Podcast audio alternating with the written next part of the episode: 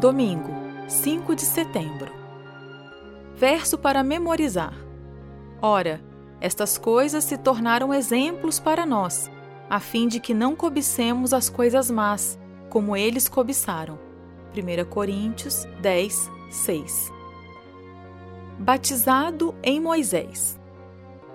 Ouça 1 Coríntios 10, 1 a 11.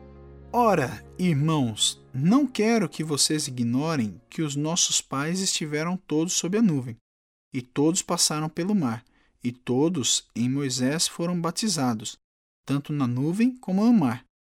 Todos eles comeram do mesmo alimento espiritual e beberam da mesma bebida espiritual, porque bebiam de uma pedra espiritual que os seguia, e a pedra era Cristo.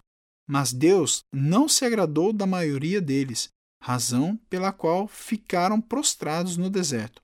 Ora, estas coisas se tornaram exemplos para nós, a fim de que não cobicemos as coisas más, como eles cobiçaram.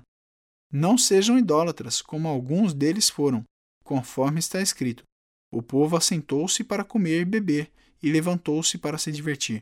E não pratiquemos imoralidade, como alguns deles o fizeram e caíram mortos num só dia, 23 mil. Não ponhamos Cristo à prova, como alguns deles fizeram e foram mortos pelas serpentes. Não fiquem murmurando, como alguns deles murmuraram e foram destruídos pelo exterminador. Estas coisas aconteceram com eles para servir de exemplo, e foram escritas como advertência a nós, para quem o fim dos tempos tem chegado. Pergunta 1. De acordo com o texto, o que Paulo quis comunicar aos seus leitores em Corinto quando se referiu a exemplos?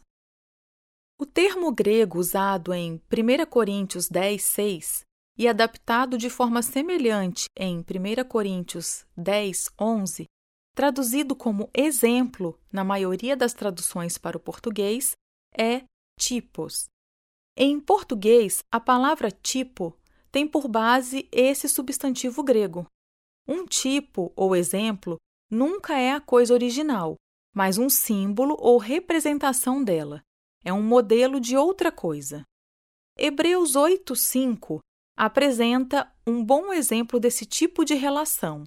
Estes, os sacerdotes do serviço do santuário do Antigo Testamento, ministram em figura e sombra das coisas celestiais, assim como Moisés foi divinamente instruído quando estava para construir o tabernáculo. Pois Deus disse: Tenha cuidado para fazer tudo de acordo com o modelo que foi mostrado a você no monte. Essa passagem destaca a relação direta entre as realidades celestiais e terrestres, e em seguida apresenta uma citação de Êxodo 25, 9, em que Deus tinha mandado Moisés construir o santuário no deserto de acordo com o modelo que ele tinha visto no monte. A questão é que o santuário terrestre, com seus rituais e procedimentos, era um exemplo, símbolo e modelo do que acontece no céu, com Jesus como nosso sumo sacerdote no santuário celestial. Com isso em mente, entendemos melhor o que Paulo estava falando em 1 Coríntios 10. Nesses versos, ele recapitulou algumas experiências centrais do povo de Deus no deserto, no caminho para a terra prometida. A expressão nossos pais refere-se a seus antepassados judeus que tinham deixado o Egito, que estiveram sob a nuvem, que passaram pelo mar e assim foram batizados em uma nova vida de libertação da escravidão. Paulo considerou esses importantes locais da jornada no deserto como tipo, ou exemplo, de um batismo individual. Seguindo a lógica de Paulo, a referência ao alimento espiritual deve se referir ao maná. Israel tinha bebido da rocha, identificada como Cristo. Pense em Jesus como o pão da vida e como a água viva, e tudo fará pleno sentido. Portanto, vemos Paulo usando a história do Antigo Testamento como exemplo para revelar verdades espirituais que podem ser aplicadas aos cristãos hoje.